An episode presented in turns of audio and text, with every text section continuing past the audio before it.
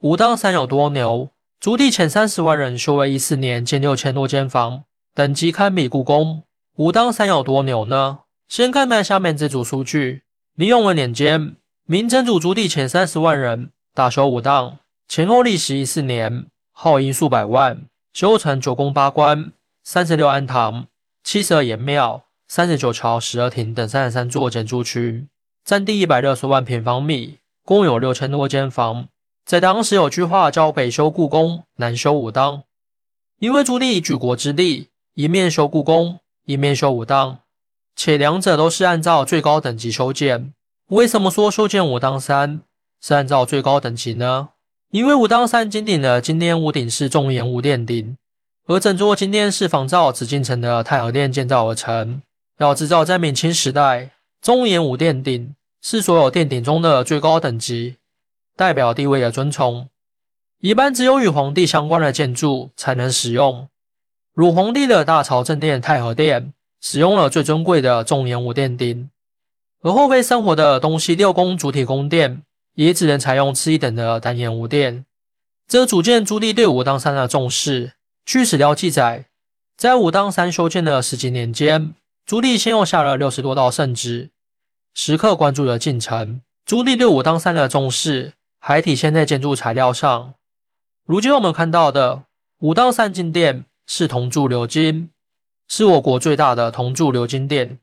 据说用了二十吨金铜和三百公斤黄金打造而成，其构件都是在北京铸造，然后通过京杭大运河、长江、汉江水域，最后到武当山再组装而成。金殿建成之后，六百多年间留下了很多不解之谜和传说。例如海马土物、雷火炼电、长明灯六零零年不灭等等。海马土物传说，每当大雨来临前，金殿顶端的瑞兽海马就会吐出雾气，而且会发出声响。人们把这些奇观称为海马土物。有人说，因为海马内部是空的，当天气变化时，外面温度低，里面温度高，吐出的气流遇到冷空气就会变成雾气。不过也有人说，海马内部是实心。那这无法解释海马土物的原因。雷火炼定，传说每逢雷雨季节，金殿周围会出现各种闪电、火球、火焰等现象，火球来回滚动，闪电划破长空，直劈金殿。远远的望去，金顶上金光万道，红光冲天，神奇的景象令人惊心动魄。而更神奇的是，雷雨过后，金殿却丝毫无损，在阳光下反而更加晶亮。人们把这一神奇的现象称为“烈火炼电”。有专家解释说，因为金殿在武当山最高峰，且为铜结构，所以容易吸引闪电，再打到地下。六百多年来，烈火炼电不断上演着，直到现代有专家给金殿装了避雷针，这神奇的现象就消失了。唯一熠熠生辉的金殿也开始氧化阴暗了。六零零年不灭的长明灯，在金殿里面供奉的真武大帝神像。神像前点了一盏灯，据说从明朝到现在六百多年都长明不灭。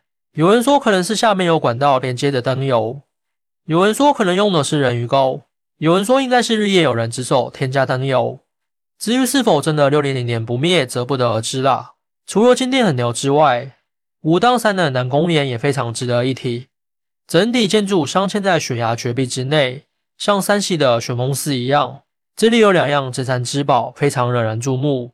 一样是六零零年桃木剑，放在悬崖上不腐不坏，非常神奇。还有一样是天下第一龙头香，下临深渊，曾让无数上香者坠崖丧命。即便如此，去上香的人仍然前仆后继，后来不得不把它关了。关于武当山，可写可说的太多了。如果有兴趣的朋友，可以自己去看看。记得请一个讲解。更多精彩内容，请关注半年听书。